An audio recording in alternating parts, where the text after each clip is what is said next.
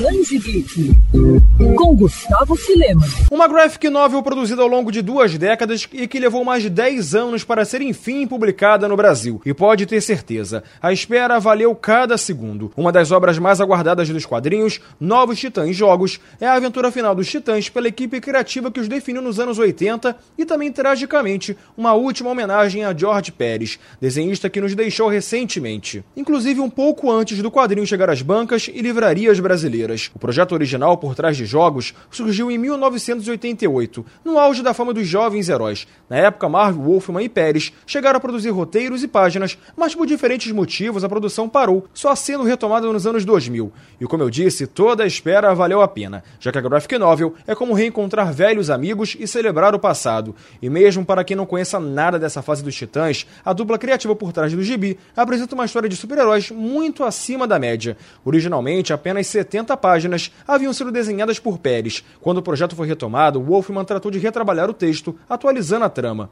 Então, a dupla colaborou em ideias novas e os diálogos foram inseridos a contento. E pode-se dizer que os artistas não perderam o pique com a passagem dos anos. É claro, muito da história original foi reformulado e atualizado, mas roteirista e desenhista conseguiram elaborar muito mais do que uma luta de heróis contra um plano terrorista recheado de suspense. Eles trazem conflitos individuais próprios entre os titãs. Lançada pela Panini no Brasil em capa dura e em formato maior, Jogos é uma última chance de relembrar as aventuras dos novos titãs e de homenagear George Pérez.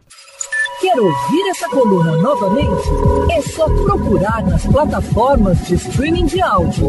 Conheça mais dos podcasts da Mandirinhos FM Rio.